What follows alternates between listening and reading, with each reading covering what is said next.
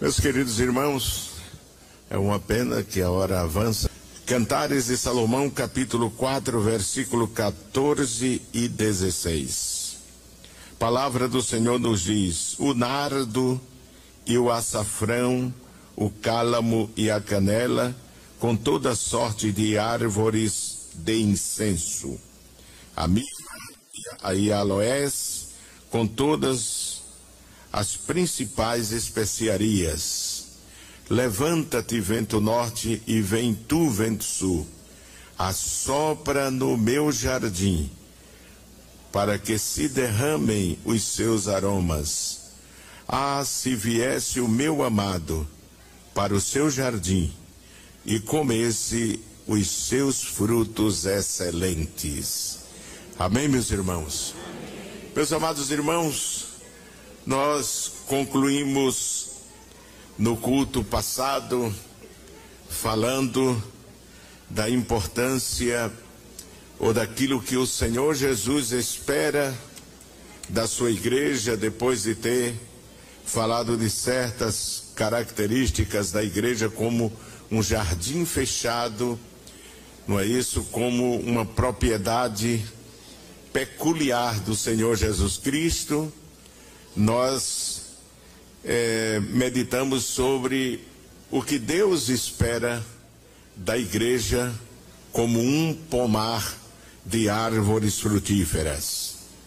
É, nós falamos que os frutos, e aqui o sábio Salomão fala de frutos excelentes, nos está exortando a gerar, a produzir frutos.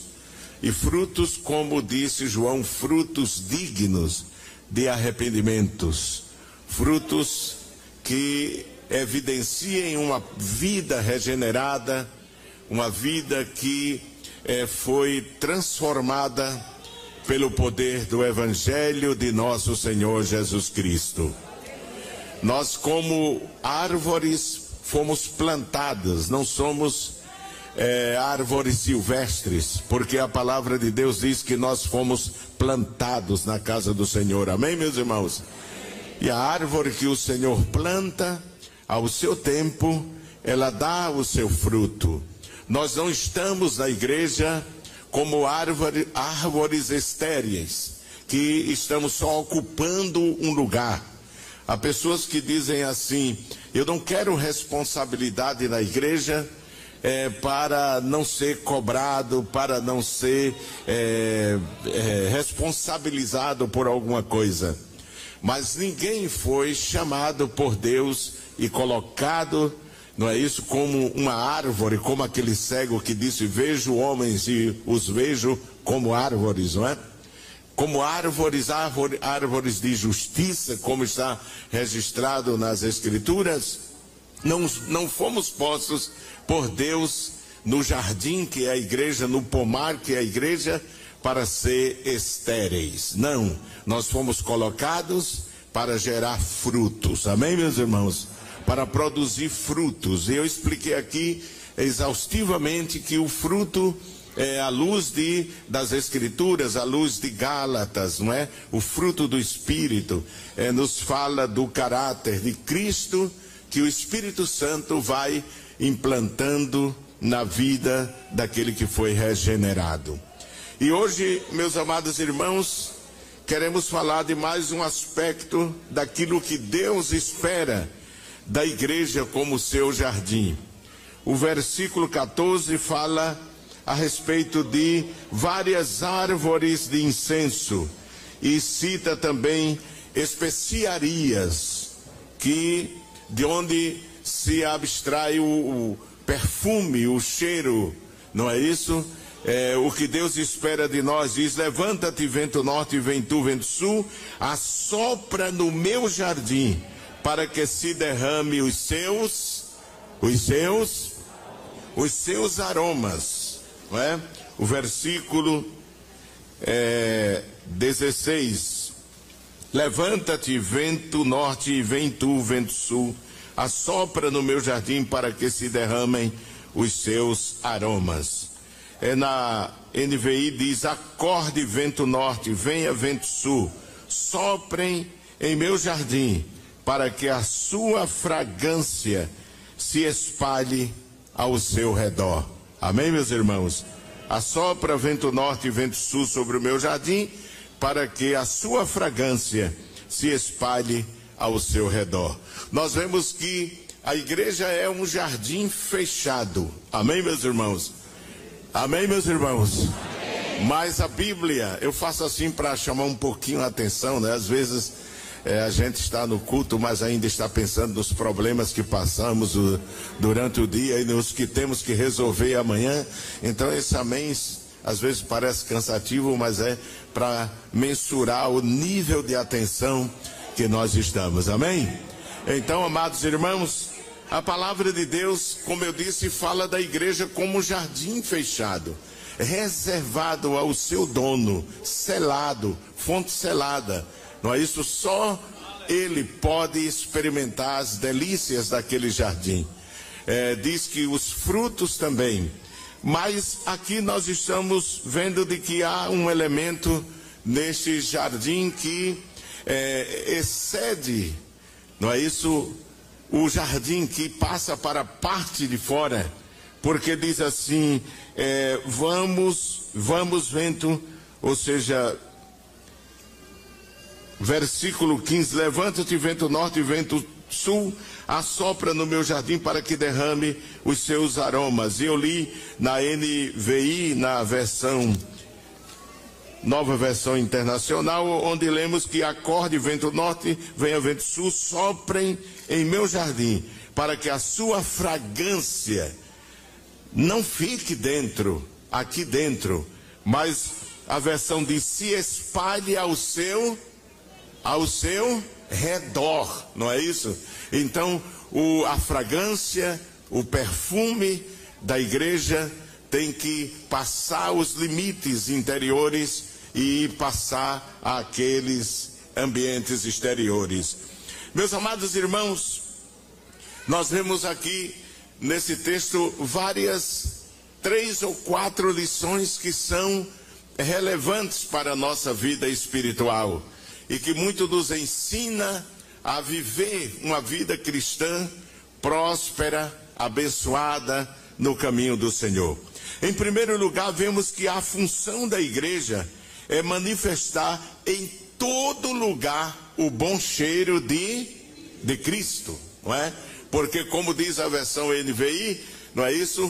É que o, a fragrância desse jardim, que é a igreja, possa exceder as divisões do jardim e passar a todos aqueles que estão em volta. Portanto, em primeiro lugar, a função da igreja é manifestar. Ela não reserva o seu aroma, o seu perfume só para o seu interior, mas ela é, deve levar aqueles que lhe cercam esse perfume, esse odor que o Senhor Jesus Cristo exige da igreja. É, leamos o texto de 2 aos Coríntios, epístola do apóstolo São Paulo, na segunda carta aos Coríntios, capítulo 2 da segunda carta de Paulo aos Coríntios, na segunda carta. Vamos ver aí uma expressão do apóstolo São Paulo que corrobora esse pensamento que temos em torno dessa frase desse texto. Capítulo 2, versículo 14 ao 16, nos diz assim: E graças a Deus, e graças a Deus, que sempre nos faz triunfar em Cristo, e por meio de nós, faz o que? Manifesta aonde? Manifesta aonde? Em todo lugar o cheiro do seu conhecimento. Versículo 15. Porque para Deus somos o que? O bom cheiro de Cristo, nos que se salvam e nos que se perdem. Para este certamente cheiro de morte para a morte, mas para aqueles cheiro de vida para a vida e para essas coisas, quem é idôneo? Porque nós somos como, não somos como muitos falsificadores da palavra de Deus. Antes falamos de Cristo com sinceridade, como de Deus, na presença de Deus. Meus amados irmãos, observe que o apóstolo São Paulo faz menção ao perfume do crente da igreja. Ele diz aqui no versículo é, 15: Porque para Deus somos o bom cheiro de Cristo. Quem diz amém, irmãos?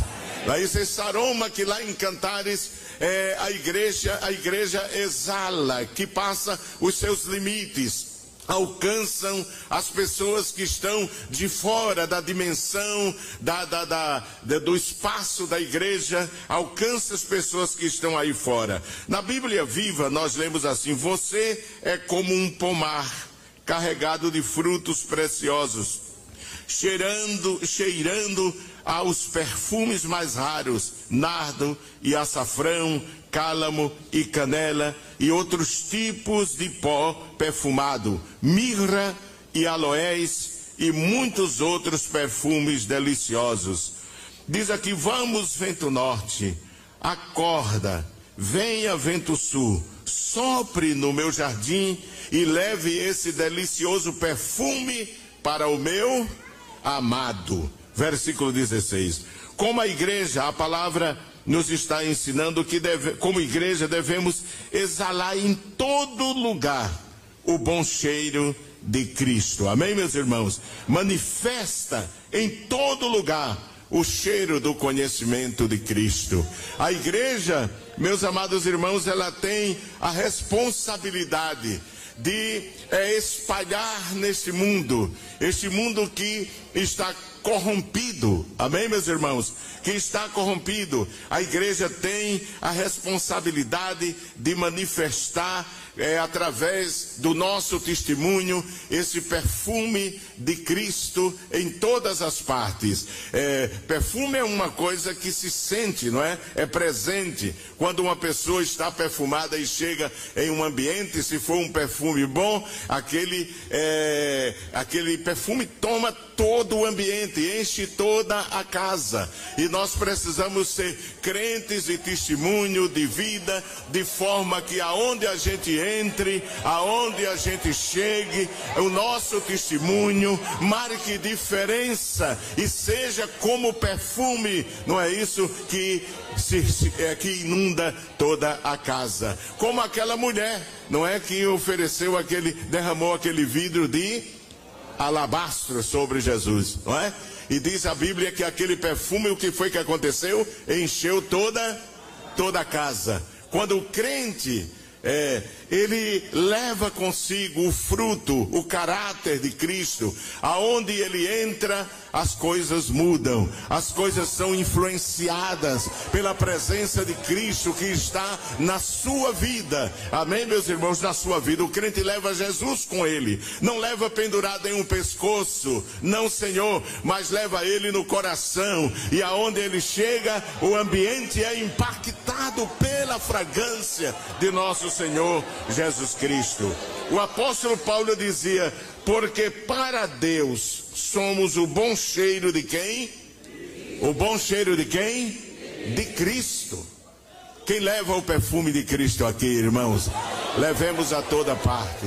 Neste mundo corrompido, a palavra, o termo corrompido significa é, uma coisa que é, se dilui, apodrece a ponto de se diluir, não é isso? Mas a igreja, ela vai enchendo, inundando este mundo, aonde o pecado, o pecado fede, irmão. O pecado fede a cachaça, o pecado fede a cigarro, o pecado fede a prostituição, o pecado fede a sujeira, a pessoa se entrega, não, não, nem se higieniza. A gente vê pessoas que estão totalmente dominadas pelo pecado, mas quando ele aceita Jesus, as coisas mudam, as coisas se transformam. Não é verdade? A pessoa passa a ser uma pessoa totalmente transformada pelo Evangelho, pelo poder do Evangelho de nosso Senhor Jesus Cristo. Como forma O perfume simboliza a manifestação do nosso testemunho nesse mundo como forma de comunicar a vida de Cristo, ainda que sejamos caluniados por viver em santidade, não nos livra disso, mas continuemos gerando o perfume, o fruto de nosso Senhor Jesus Cristo. Leia a epístola da primeira carta de Pedro, primeira de Pedro, capítulo 2 e versículo 12. Podemos ler do versículo 11. Versículo 11 diz: Amados, peço-vos, peço-vos como a peregrinos e forasteiros, que vos abstenhais das concupiscências carnais que combatem contra a alma. Vou ler novamente. Vamos ler, os irmãos repitam após mim, amados. Peço-vos, como a peregrinos, e forasteiros, que vos abstenhais das concupiscências carnais que combatem contra a alma. Repita também esse o versículo 12: tendo o vosso viver honesto entre os gentios, para que naquilo em que falam mal de vós, como de malfeitores, glorifiquem a Deus no dia da visitação, pelas boas obras que em vós observem. Amém? Então, ainda que geremos boas obras, não vai faltar, diz o apóstolo aqui, e ele, ele por certo, naquele tempo experimentava isso. Ele diz: tendo o vosso viver honesto entre os gentios, para que naquilo em que falam mal, mesmo sendo honestos, ele diz: tem gente que fala, fala mal de vós, como de malfeitores. Compare a um malfeitor, mas diz: glorifiquem a Deus no dia da visitação pelas boas obras que em vós observem. Amém, meus irmãos? Então, é, nós temos o dever de, como igreja do Senhor, exalar, não é isso? O bom perfume, o perfume de Cristo. Capítulo 5, agora sim, Mateus capítulo 5 e o versículo 10. Mateus capítulo 5 e o versículo 10. Por que o Senhor Jesus diz essas palavras? Capítulo 5, versículo 10 do Evangelho segundo escreveu Mateus, capítulo 5 e o versículo 10. Nos diz assim: Bem-aventurados que sofrem perseguição por causa de quê? Da justiça, porque deles é o reino Bem-aventurados sois vós quando vos injuriarem e perseguirem e mentindo disserem todo mal contra contra vós por minha exultai e alegrai-vos porque é grande o vosso galardão nos céus porque assim perseguiram a quem? Os profetas que foram antes de vós. O perfume da igreja se expressa é, através do testemunho de cada crente. Por isso Jesus disse que nós somos o sal, o sal da terra e a luz do mundo, não é? Tem sal e tem terra, ele faz distinção. Tem luz e tem mundo, não é isso? Capítulo 5 de Mateus, versículo 13 ao 16, nesse mesmo texto que nós lemos, Jesus diz assim: Vós sois o sal da terra, e se o sal for insípido, com que se há de salgar? Para nada mais presta senão para se, se lançar fora e ser o quê? Pisado pelos homens. Vós sois a luz do mundo. Não se pode esconder uma cidade edificada sobre um monte, nem se acende a candeia e se coloca debaixo do alqueire, mas no velador, e a luz e dá luz a todos que estão na casa. Assim resplandeça a vossa luz diante dos homens, para que vejam as vossas obras e glorifiquem a vosso Pai que está nos céus. Amém, meus irmãos? Aonde a pregação não conseguia entrar, nós sabemos que há ambientes tão hostis ao Evangelho, à palavra de Deus, que não nos permitem falar a palavra, mas aonde a palavra não pode é, ser manifestada publicamente de forma audível, mas o testemunho é como sal vai dando gosto. Amém, meus irmãos? Você não vê o sal agir, mas o sal vai sendo diluído na comida e vai dando sabor à comida. Assim é o crente quando ele está lá, ele está no departamento onde trabalha, na faculdade aonde estuda, na rua aonde mora. O povo pode rejeitar a mensagem, mas o testemunho do crente vai salgando, vai salgando, vai curando vai salgando gosto, mas isso pode ser que alguém não queira ouvir a minha mensagem, mas vai ter que me respeitar pelo meu testemunho como crente redimido e lavado pelo sangue de nosso Senhor Jesus Cristo. Amém, meus irmãos? Pelo sangue de nosso Senhor Jesus Cristo. Este perfume que exala pode ter essa aplicação. Em segundo lugar, Exalamos, diz aqui o livro de Cantares de Salomão, que nós não exalamos somente para o mundo, não é? Nós somos o bom perfume do conhecimento de Cristo para o mundo. Observe que o texto que nós lemos aqui em 2 aos Coríntios, 2 aos Coríntios, capítulo 2, e o versículo versículo 14 em diante, não é que nós lemos? Vamos ler mais uma vez para que vocês é, fixem na mente. Diz assim: e, e graças a Deus que sempre nos faz triunfar em Cristo e por meio de nós manifesta em todo lugar o cheiro do seu conhecimento. Amém, meus irmãos? O cheiro do seu conhecimento, não é? Esse cheiro se traduz pelo nosso testemunho, pela nossa influência. O perfume não se vê, mas quem chega com o perfume se percebe o cheiro ao entrar no ambiente. Não é verdade? E o crente não precisa dar glória a Deus quando entrar no ambiente, nem aleluia, nem falar língua. Não, mas a presença dele. Amém, meus irmãos? Alguém pergunta e diz: Você é crente? Sim. Quem lhe disse? A forma de falar, a forma de vestir a forma de entrar, a forma de resolver os problemas, negociar. Não é verdade? Você é crente. Conhece logo.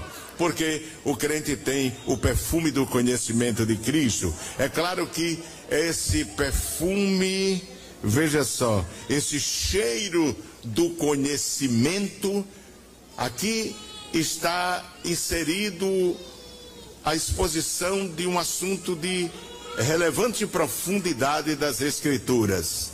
Não, é? não há tempo para nós falarmos sobre o cheiro do conhecimento de Cristo. Mas o nosso objetivo é outro, para que Deus, porque para Deus somos o bom cheiro de Cristo, nos que se salvam e nos que se perdem, tanto nos que estão na igreja, não é isso, irmão? Como também lá, lá fora. Amém? Aí diz assim: Para estes certamente cheiro de morte para a morte, mas para aqueles cheiro de vida para a vida. E para essas coisas, quem é idôneo? Ora, meus amados irmãos, mas em segundo lugar, observe no voltando ao capítulo 4 de Cantares de Salomão, abra, volte sua Bíblia, não tire o seu dedo ou o seu marcador de 4 e 16 de Cantares, porque é o texto básico que nós estamos usando para ministrar este estudo. 4 e 16 diz assim: Leiam após mim. Levanta-te, Levanta vento norte, e vem tu, vento sul, assopra no meu jardim, para que se derramem os seus aromas. Ah, se viesse o meu amado para o seu jardim e comesse os seus frutos excelentes. É? Essa expressão do texto do versículo 16 parece ser a amada que diz: Ah, se viesse, meu amado, o desejo da igreja, não é? Que o Senhor viesse, como ele visitava o Senhor, Deus visitava o jardim do Éden cada dia, na viração do dia. E o apóstolo São Paulo, é? A amada deseja que o amado venha ao jardim para sentir o cheiro, a fragrância da amada. Amém, meus irmãos? Não é isso? Às vezes é, a esposa é conhecida pelo perfume que usa, o esposo é conhecido pelo perfume que usa. O amado conhece o perfume da sua amada. Quem diz amém, irmãos? É? O perfume da sua amada. Cristo, a amada deseja que ele possa vir sentir a fragrância da sua amada. E é isso que Paulo diz em 2 aos Coríntios 2 e 15. Observe e diz assim: porque para Deus somos o que? O bom cheiro de Cristo. Agora já não é para os de fora Senão que o apóstolo diz que o nosso bom cheiro é para quem? Para Deus. Para Deus. Veja, leia novamente, diz: porque para quem? Diga comigo bem alto, Deus. Porque para Deus. O versículo 15. Somos o bom cheiro de quem? De Cristo. Então, não somente a nossa fragrância, o nosso perfume deve ser exalado pelos que estão de fora. Mas aqui diz que Deus quer sentir o nosso o nosso cheiro, cheiro de Cristo. Pode significar o cheiro de um sacrifício, do sacrifício sobre o altar, exalado pelo nosso amado que fala da vida consagrada a Deus como sacrifício agradável. No Antigo Testamento, é, a instituição, na instituição da Páscoa, Deus estabeleceu que um sacrifício fosse oferecido. E aquele simbolismo era um, um símbolo da nossa redenção, da nossa liberdade, da nossa passagem do mundo de pecado para a vida nova, a vida diferente. Deus diz: hoje é o começo. Não é isso? Capítulo 12 de Êxodo. Veja o que diz lá. Êxodo capítulo 12. Vamos abrir a nossa Bíblia. Êxodo capítulo 12. E falou o Senhor a Moisés a Arão na terra do Egito, dizendo: Este mesmo mês vos será o princípio dos meses. Este vos será o primeiro dos meses do ano. Ou seja, será o começo de uma nova etapa. Não é isso? O início de um novo começo. E é isso que representa a nossa redenção, a nossa salvação. É o começo de uma nova vida. Paulo disse escrevendo aos Coríntios: as coisas velhas já já passaram, ficaram para trás. E eis que tudo se fez novo. Amém? Tudo se fez novo. Tudo é novidade na nossa vida. Glorificado seja o nome do Senhor. Mas havia ali o objeto de sacrifício. E aquele animal era exigido um estado de pureza dele, não é isso? Ele era submetido a um exame, ele era escolhido no dia 10 e sacrificado no dia 14. Esses quatro dias serviam para ser o animal ser examinado, para ver se era cego, para ver se tinha algum defeito, para ver se tinha alguma enfermidade, porque se era um sacrifício oferecido para Deus, e Deus ia sentir, como diz o espanhol, oler, o cheiro que subia na fumaça até a presença de Deus.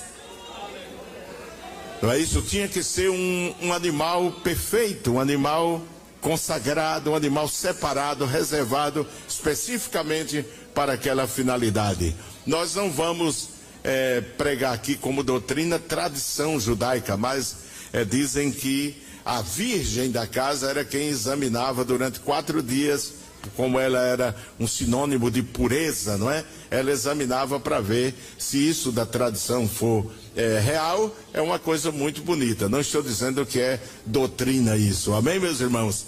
Mas o animal era examinado. Deus disse a Moisés que o animal deveria, não podia ter defeito. Veja capítulo 12 de Êxodo, versículo 5 e versículo 6.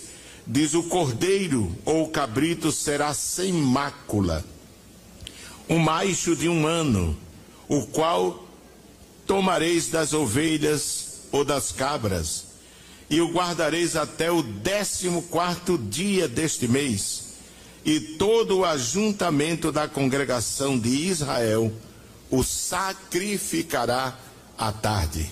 Quer dizer, o animal era um símbolo, um tipo de Cristo, Cristo o antítipo, não é verdade? É, ele é o original. Jesus, é, João disse: Eis o Cordeiro, eis o Cordeiro, quando ele se aproximava de Deus que tira o pecado do mundo. Abraão disse a Isaac: Deus proverá, meu filho, para si um cordeiro para o holocausto. Não é? Jesus é a provisão de Deus. Jesus é a provisão de Deus para a nossa redenção, para a nossa salvação. E aquele animal era escolhido para salvar Israel da destruição, porque aonde o sangue daquele cordeiro foi aspergido, o anjo via aquele sinal e o anjo da morte passava por cima e não visitava com morte aquela casa. Não é isso? É um, um simbolismo de, de redenção, de liberdade da morte, do castigo, da praga que pairou, que caiu sobre o Egito. De forma que aquele animal era totalmente, ele era comido, não era? E as suas entranhas eram totalmente queimadas é? Era um holocausto, no holocausto, que esse caso aqui, o povo comeu o cordeiro, mas no holocausto o animal era queimado totalmente, radicalmente. Levítico capítulo 1, onde está inserido os cinco tipos de sacrifício, você vai ver isso. Era totalmente queimado, virava cinza, um símbolo da consagração total de Cristo a Deus. Amém, meus irmãos? O interior não só o exterior, mas o interior, totalmente consagrado a Deus. E nós vemos nisso que o crente, como sacrifício, gera também uma fragrância agradável a Deus, um bom cheiro, não é? Aquele rito do Antigo Testamento, onde eram oferecidos animais, já não se faz necessário, segundo a expressão do próprio apóstolo São Paulo em uma das suas epístolas. Mas ela representa no mundo espiritual, no reino de Deus, a nossa vida de consagração a Deus. Deus agora já não é, precisa mais de sacrifício, de bodes, de ovelhas, de, de bois, de vacas, não. Por quê? Porque de bois ele não precisa. Por quê? porque Jesus já realizou, Jesus foi o antítipo, aquilo era um tipo, era um símbolo, era uma figura, era uma sombra. Jesus é o modelo real que eles representavam. Cada sacrifício que era oferecido, não é isso? A sua sombra apontava para a cruz do Calvário. E quando Jesus realizou, concretizou o projeto divino, já não se faz mais necessário, porque ele diz: está consumado. Amém, irmãos? Está consumado. Já não precisa de sacerdote, não é? A vida incansável do sacerdote sem parar. Não, Senhor, porque um sumo sacerdote assumiu este serviço e está sentado à destra do Pai, intercedendo por nós, não é verdade?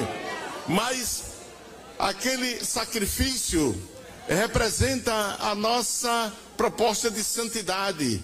É uma figura para a nossa vida de santidade diante de Deus. Assim como o animal, ele, quando estava no sacrifício, saía dele um cheiro agradável, que Deus sentia aquele cheiro e perdoava o pecado de Israel. Deus quer sentir também de nós, de uma vida santificada, um cheiro agradável. Paulo diz que nós somos o bom cheiro de Cristo para Deus. Amém, irmãos? Veja o que diz Romanos capítulo 12. Romanos capítulo 12. Romanos, epístola do apóstolo São Paulo, né? Carta aos Romanos, capítulo 12, versículo 1. Leiam após mim, mas tem que ler, eu quero ouvir galeria também. Diz assim: Rogo-vos, pois, irmãos, pela compaixão de Deus, que apresenteis, o vosso corpo, em sacrifício vivo, santo, santo e agradável a Deus, que é o vosso culto racional. O apóstolo Paulo, ele diz, ele roga, rogar significa pedir insistentemente. Imagine com que insistência Paulo pedia isso, talvez até chorando. Ele dizia: Irmãos, eu vos peço, pelo amor de Deus, eu vos peço, pela misericórdia que Deus tem tido conosco. É isso que ele quer dizer. Porque ele diz assim: rogo-os, pois irmãos, pela compaixão. A versão atualizada diz misericórdia. E, e compaixão é isso, misericórdia. Deus está, Paulo está dizendo já que o Senhor Deus, ele, ele tinha é, discorrido sobre a história da eternidade, a evidência da criação das coisas, como Deus queria que o mundo é, fosse crente e lhe agradasse, mas o mundo rejeitou, trocando ele pelos ídolos. Depois ele constitui Israel. Israel também saiu do plano. Ele disse: Agora eu escolhi a igreja, eu enxertei a igreja. A igreja é o galho enxertado. Amém, meus irmãos? Eu dizia que geralmente se enxerta um galho bom em uma árvore inferior para que aquela árvore produza bom fruto. Mas foi diferente conosco. O galho era ruim, o ramo era ruim, era silvestre e fomos enxertados na videira, não é isso? Cristo, na videira espiritual para gerar bons frutos. A nossa dependência dele para gerar bons frutos. E aqui o apóstolo diz que já que Deus teve essa misericórdia de nós, nos escolhendo nessa falha, não é isso que eu considero, eu gosto de dizer, momentânea de Israel, porque um remanescente será salvo para que se cumpra as promessas que Deus fez a Abraão e jurou por ele mesmo. Amém? Então, nós que fomos alcançados pela compaixão de Deus, pela misericórdia de Deus, já que Deus fez isso conosco.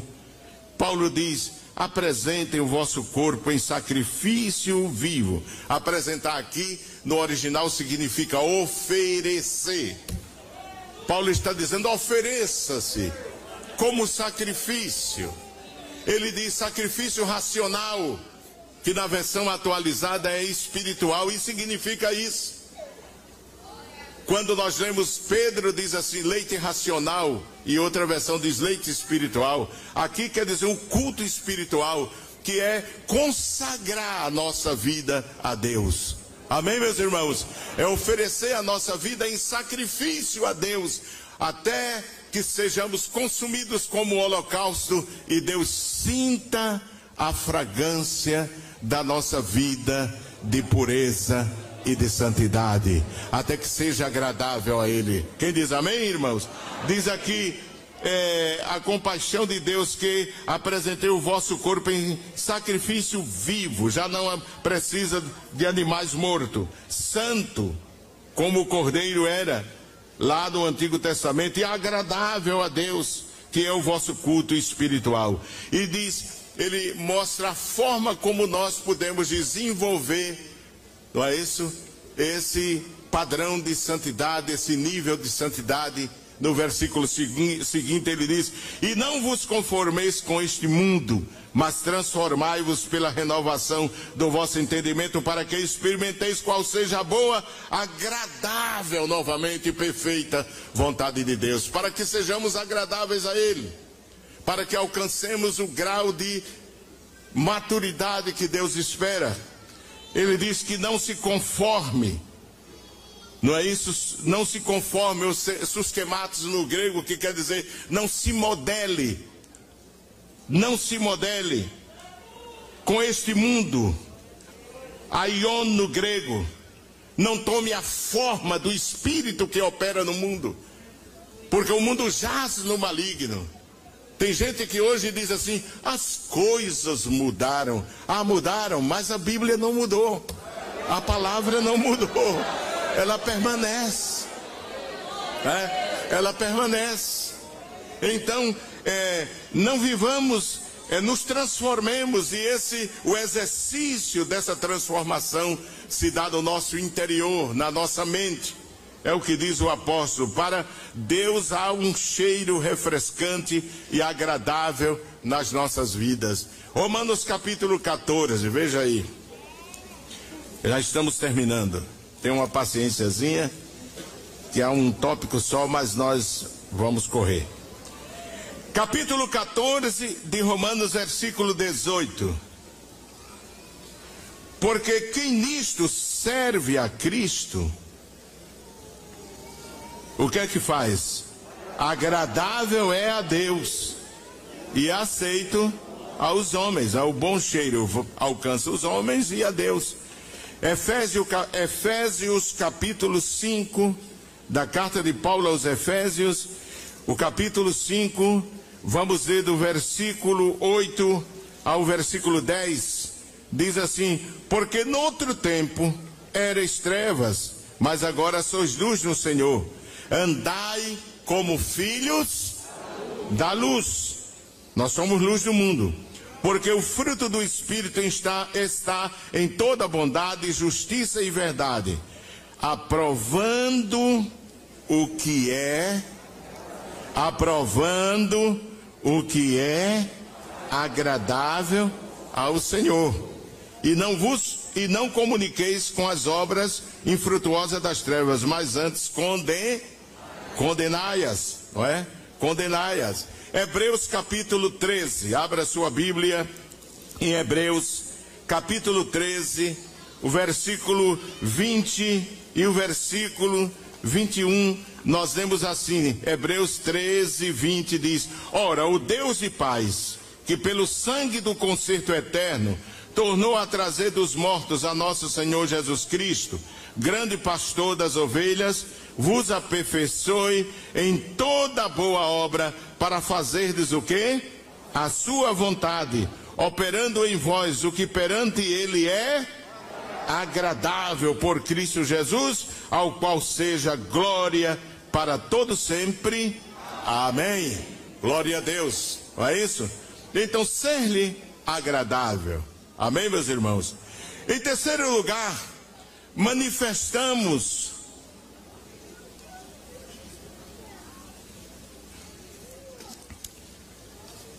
Este perfume, esta fragrância,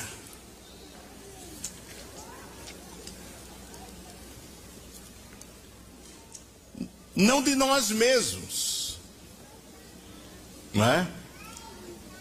Observe que o capítulo 4, voltando a Cantares de Salomão, é o que eu disse a vocês. Não desmarque, não tire a mão.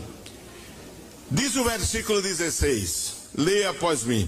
Levanta-te, vento norte, e vem tu, vento sul, assopra o meu jardim.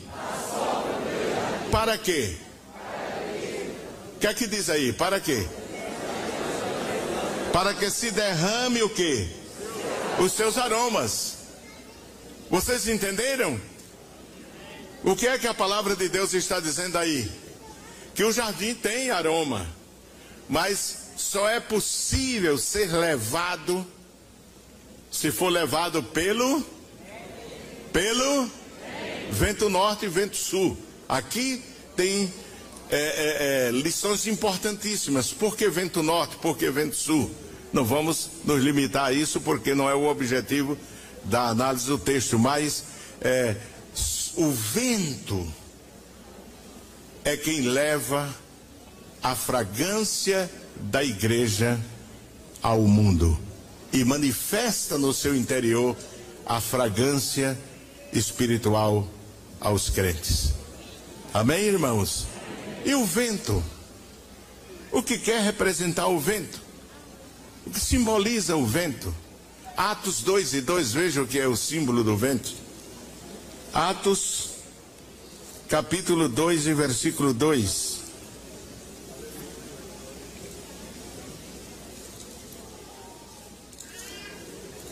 Atos 2 e 2 nos diz assim: Cumprindo-se o dia de Pentecostes, estavam todos reunidos no mesmo e de repente veio do céu o que? Um som, como que? Como de um vento veemente e impetuoso, que fez o que?